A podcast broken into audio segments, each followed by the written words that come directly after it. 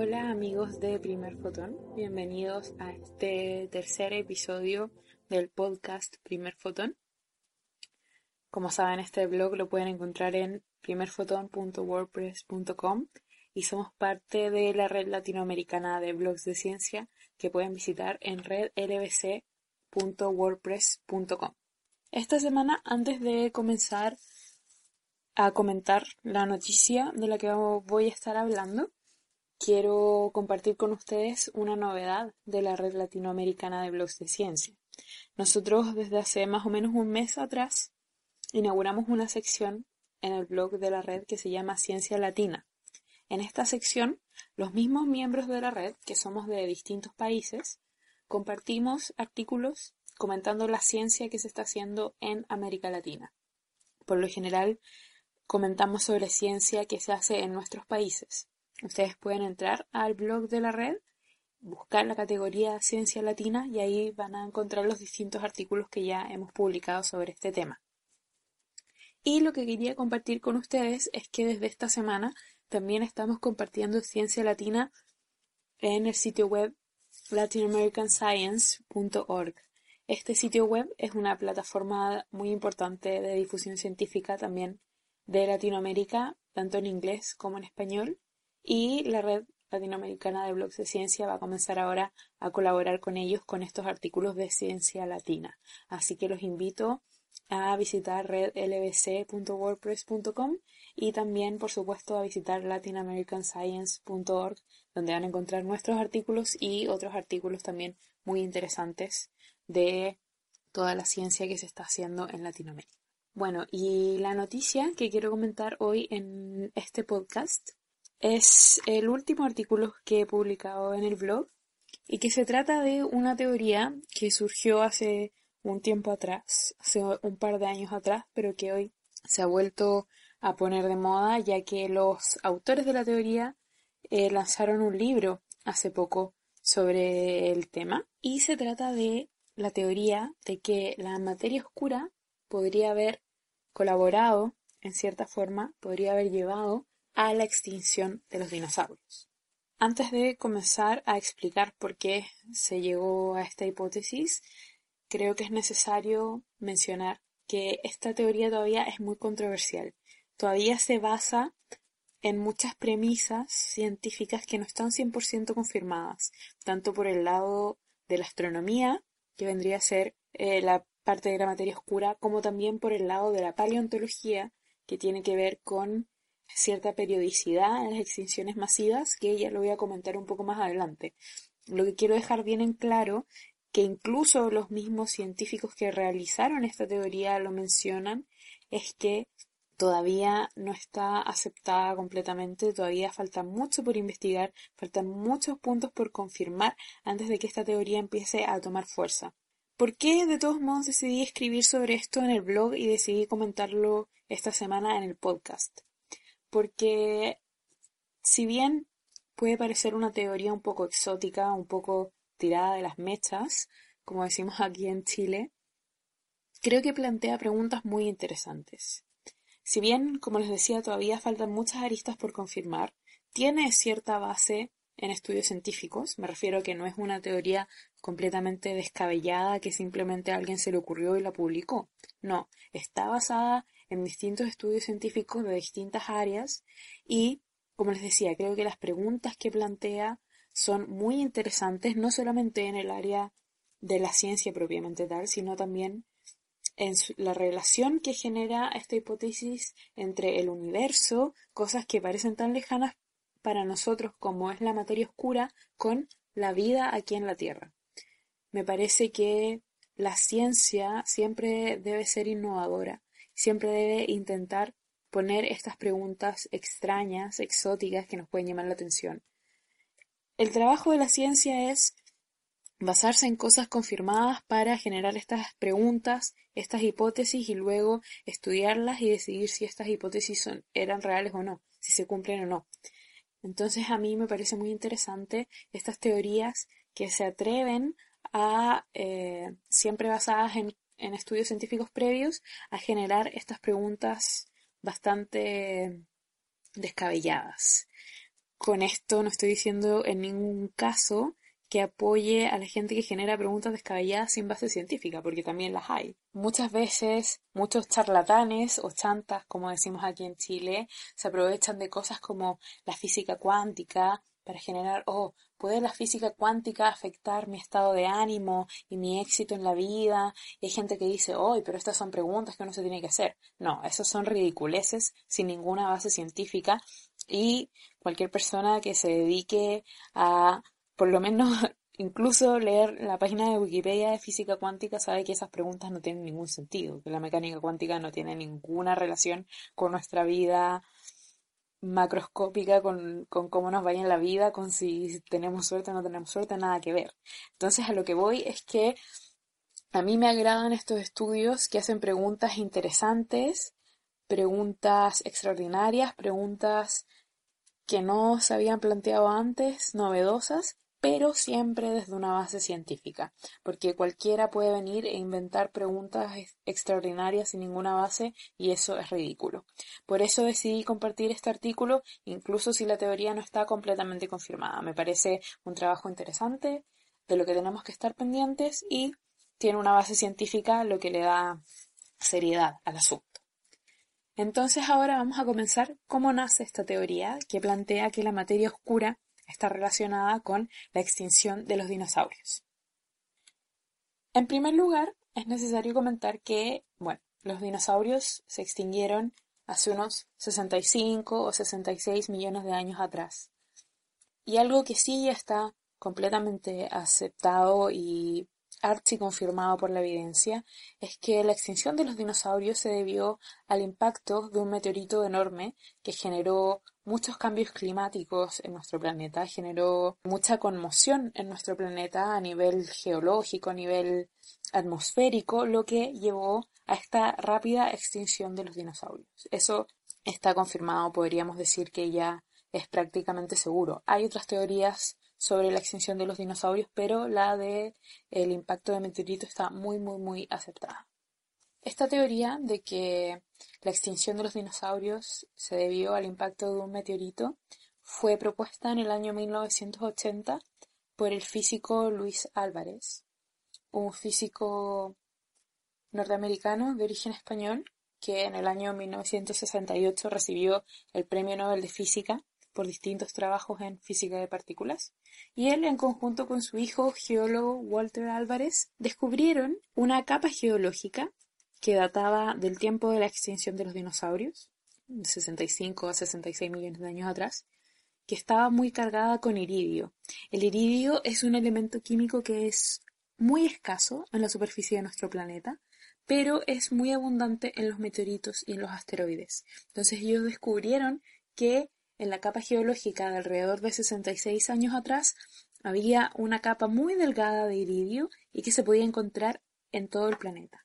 Esto los llevó a pensar que probablemente en esa época había ocurrido un impacto de meteorito que había generado cambios a nivel planetario.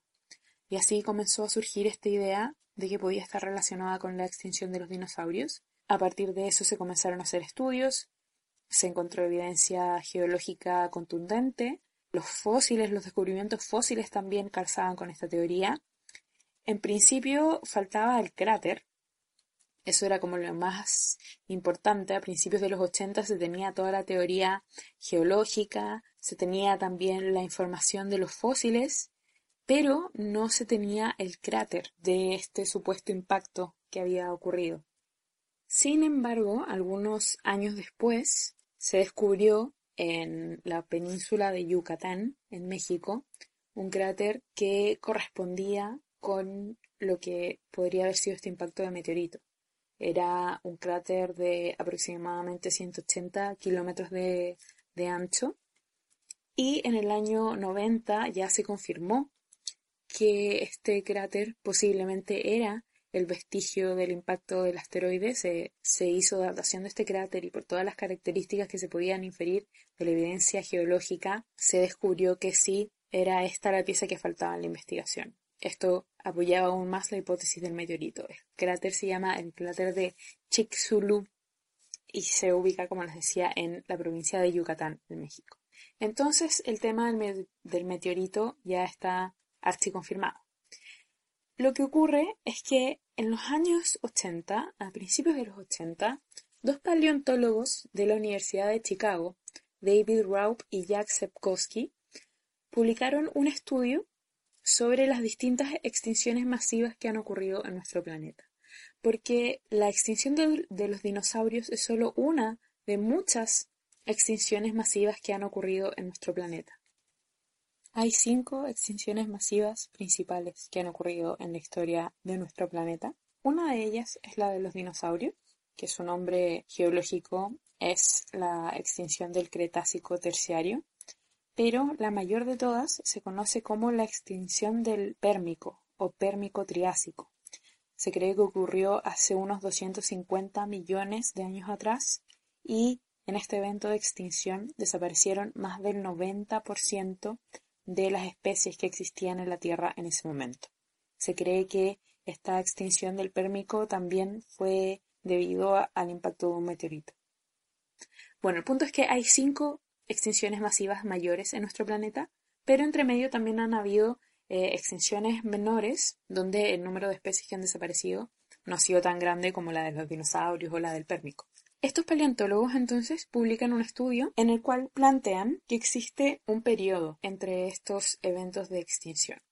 Ellos plantean que aproximadamente cada 26 millones de años hay una extinción masiva en nuestro planeta. Bueno, ahí presentan unos gráficos que pueden ver en, en el blog en la entrada sobre este tema y que la verdad parece calzar bastante bien, es decir, muestran un periodo de 26 millones de años, muestran las últimas extinciones masivas que han habido en nuestro planeta y la verdad es que parecen alinearse bastante bien. Entonces, claro, ellos tienen que dar una explicación para este periodo en las extinciones. Salían varias explicaciones en un principio, ellos mismos propusieron varias hipótesis, pero la que más pegó, podríamos decir, es que había algo externo a nuestro planeta, por ejemplo, que nuestro sistema solar podía estar pasando por alguna zona específica de la galaxia, o podía haber algún cuerpo astronómico todavía no descubierto que podía acercarse periódicamente a nuestro planeta. La cosa es que ellos planteaban que había algo externo que estaba generando algún efecto gravitacional sobre nuestro planeta, ni siquiera sobre nuestro planeta, sino que sobre nuestro sistema solar, y que eso estaba generando que más meteoritos se acercaran a nuestro planeta periódicamente, haciendo así más probable la posibilidad de un impacto. Los asteroides, los meteoritos, como los llamamos cuando caen a nuestro planeta, los cometas, provienen de una zona lejana del sistema solar, llamada la nube de Oort.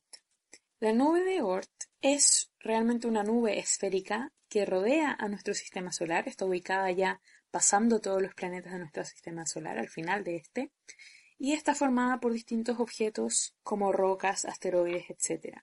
Y sabemos que de ahí provienen, por ejemplo, los cometas o los meteoritos.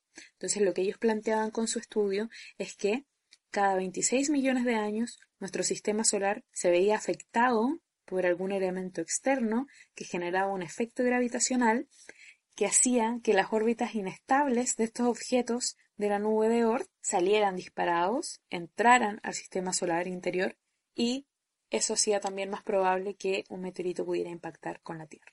Ellos proponían esto a principios de los años 80.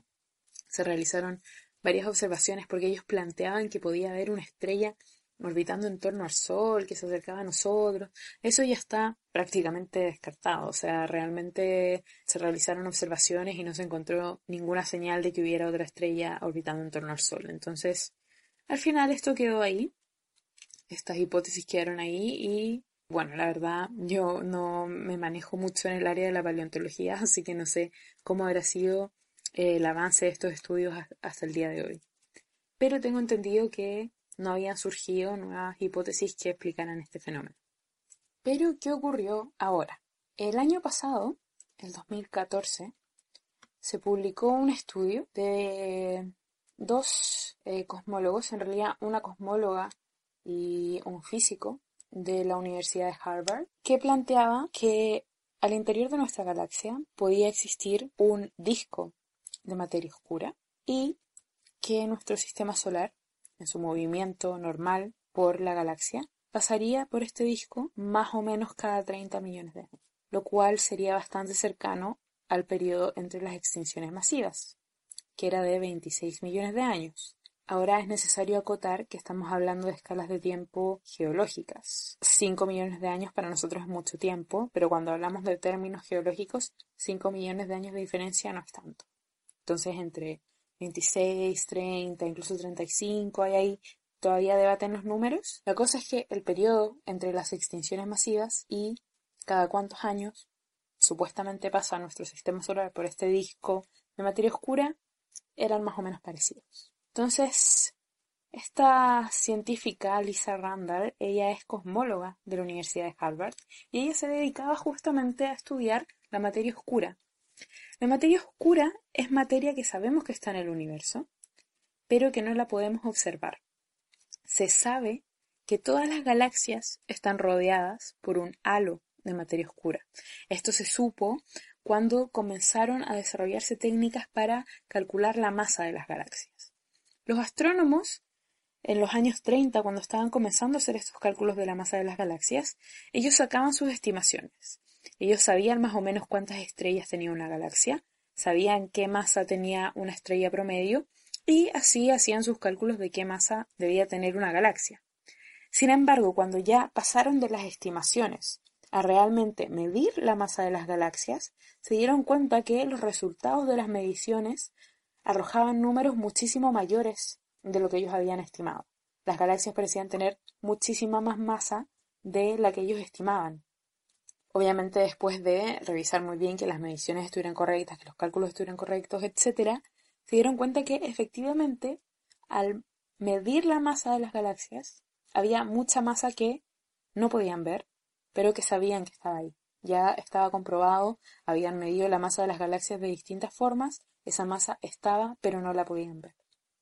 Es así como se descubrió la materia oscura, que hoy se cree que conforma más de un 25% del universo. La materia, como nosotros la conocemos, que conforma todas las personas, todos nosotros, todos nuestros planetas, todas las nebulosas, todo lo que podemos observar en el universo, no es más que un 5% de la composición del universo. Tenemos un 5% de materia normal, que en términos físicos se llama materia bariónica. Tenemos casi un 27% de materia oscura y el resto, aproximadamente un 70%, es energía oscura, que también es otro elemento que no podemos observar, pero que sí podemos medir sus efectos. Entonces esta materia oscura no la podemos ver, pero sí genera efectos gravitacionales sobre los cuerpos de materia bariónica o materia normal, y así podemos detectar su presencia. Entonces ya sabemos que las galaxias tienen una gran cantidad de materia oscura en, su, en sus alrededores y también posiblemente en su interior. Entonces esta cosmóloga Lisa Randall estudiaba la distribución de materia oscura en las galaxias, cómo se ubica la materia oscura en las galaxias. Y ella lo hacía estudiando los movimientos, por ejemplo, de las estrellas o de la misma galaxia para determinar cómo la gravedad de la materia oscura estaba afectando a la materia bariónica. En sus estudios, ella analizaba la posible existencia de un disco de materia oscura muy delgado que se podía encontrar al interior de las galaxias, tanto la nuestra, la Vía Láctea, como cualquier otra galaxia eh, espiral en particular. Y ella fue a presentar este estudio que hablaba de disco de materia oscura y ella planteaba que si este disco existe, nuestro sistema solar pasaría a través de él aproximadamente cada 30 millones de años. Y entonces algunos físicos le comentaron que esto podía estar relacionado con el tema del el periodo de las extinciones masivas, porque los números calzaban. Ella ni siquiera había considerado esto porque no sabía de esta hipótesis de la periodicidad en las extinciones, pero, por supuesto, cuando le hicieron estos comentarios, comenzó a investigar sobre el tema. Y ahí fue donde se publica el estudio del año pasado con el físico de Harvard, Matthew Rees. En este estudio ellos suponen la existencia de este disco y realizan modelos computacionales donde se estudia qué pasaría con nuestro sistema solar si este disco existe, cada cuánto tiempo pasaríamos por este disco y querían ver si se alinea o no con el tema de las extinciones masivas. Y lo que encontraron es que para la existencia de un disco de materia oscura de ciertos parámetros que ellos publican en su estudio, el paso de nuestro sistema solar por este disco se alinearía de manera muy cercana con los distintos impactos de meteorito que sabemos que han ocurrido en nuestro planeta. Ahora, como yo les comentaba, no todas las extinciones masivas se deben a impactos de meteorito. Sin embargo, otro estudio, también del año pasado, siguiendo la misma línea del paso de nuestro sistema solar por este disco de materia oscura, plantea que no solo puede causar que se acerquen más meteoritos a nuestro planeta, sino que también nuestro planeta mismo puede verse afectado por este paso por la materia oscura. Esto podría llevar a un aumento de la temperatura del núcleo de nuestro planeta en varios cientos de grados Celsius, lo que podría llevar a un aumento importante de la actividad volcánica y geológica, erupciones volcánicas, terremotos, cataclismos, etc.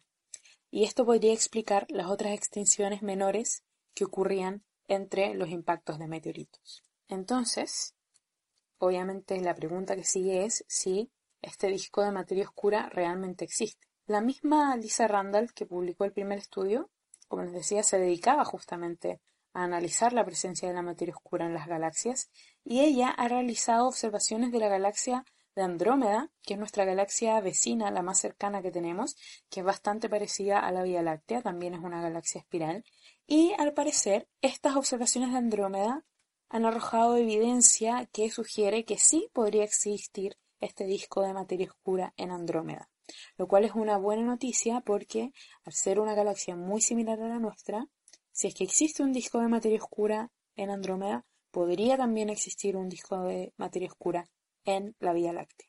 Entonces, resumiendo un poco esta teoría, existe un periodo entre las extinciones masivas que han ocurrido en nuestro planeta.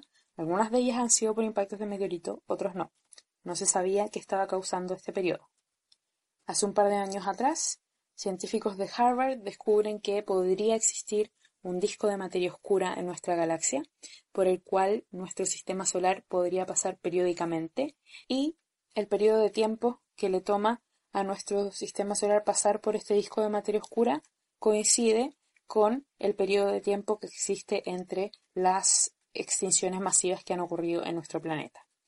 Entonces, lo que esta teoría señala es que el paso del sistema solar por el disco de materia oscura puede perturbar a la nube de Oort, que es una región externa del sistema solar de donde sabemos que provienen los cometas y los meteoritos.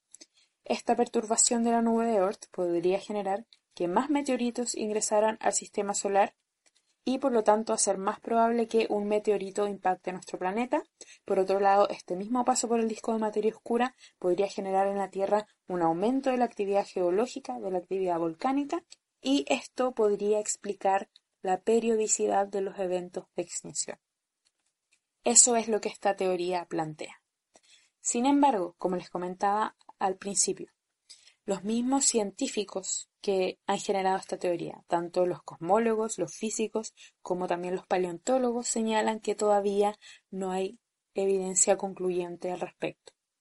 Los estudios todavía son muy preliminares. El tema de la periodicidad de las extinciones masivas, si bien está bastante estudiado y analizado, todavía no es 100% aceptado en el mundo de la paleontología Así que todavía este tema es controversial en su área.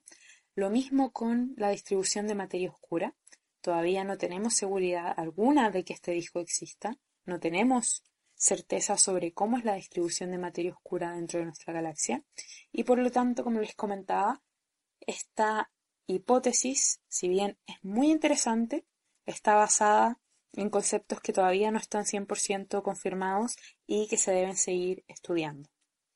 Sin embargo, como les decía, la razón por la que me interesa comentar esta noticia y escribir también el artículo que publiqué esta semana en el blog es porque las implicancias de una teoría así, si fuese real, serían bastante fuertes. O sea, estamos hablando de la materia oscura, algo que ni siquiera podemos observar, algo que no sabemos cómo interactúa con la materia normal, que no sabemos cómo se comporta, podría afectar a nuestro sistema solar de tal manera de tener la capacidad de acabar con la vida de enorme cantidad de especies de nuestro planeta.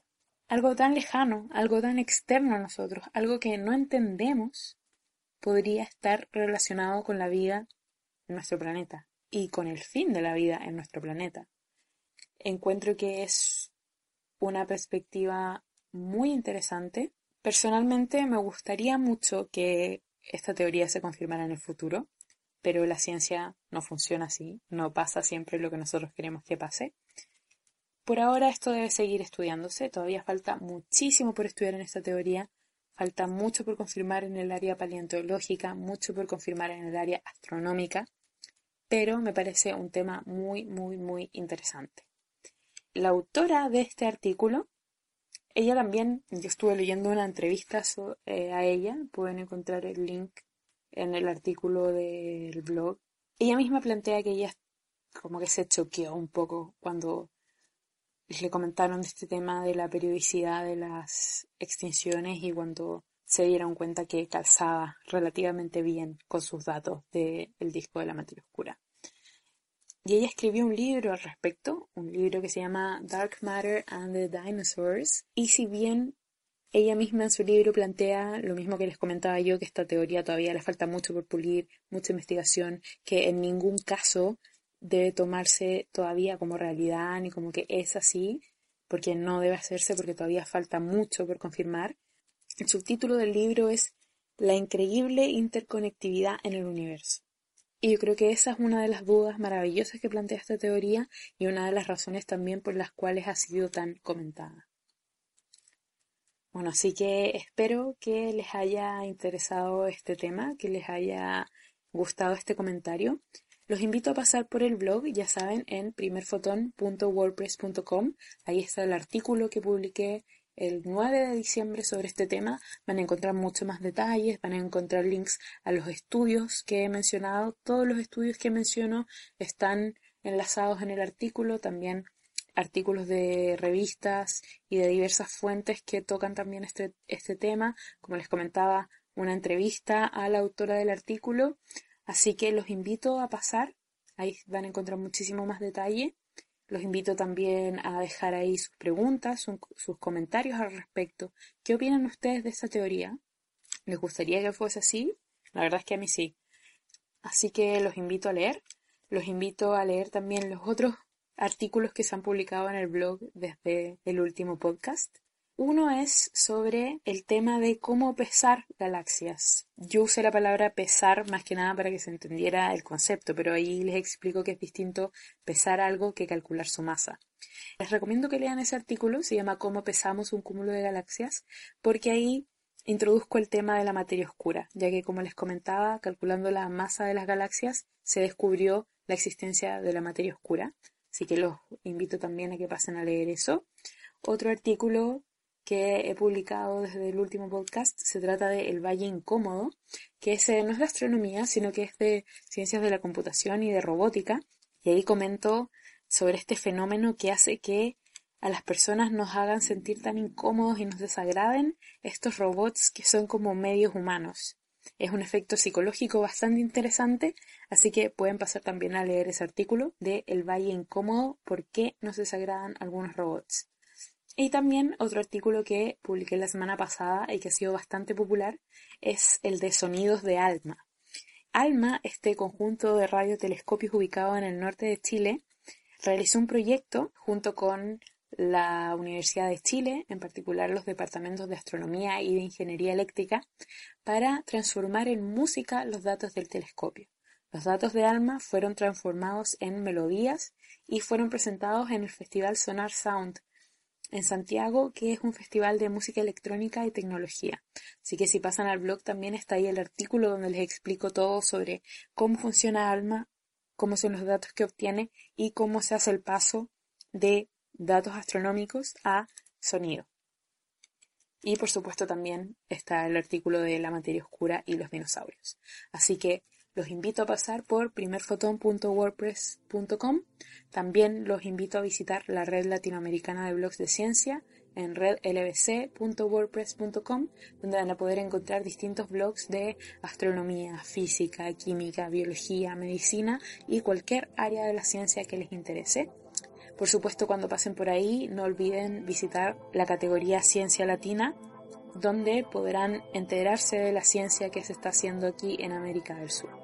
Así que muchísimas gracias por escuchar este tercer podcast de Primer Fotón. Espero que pasen por el blog, que dejen sus comentarios y sus preguntas y nos escuchamos en un par de semanas más. Muchas gracias y hasta pronto.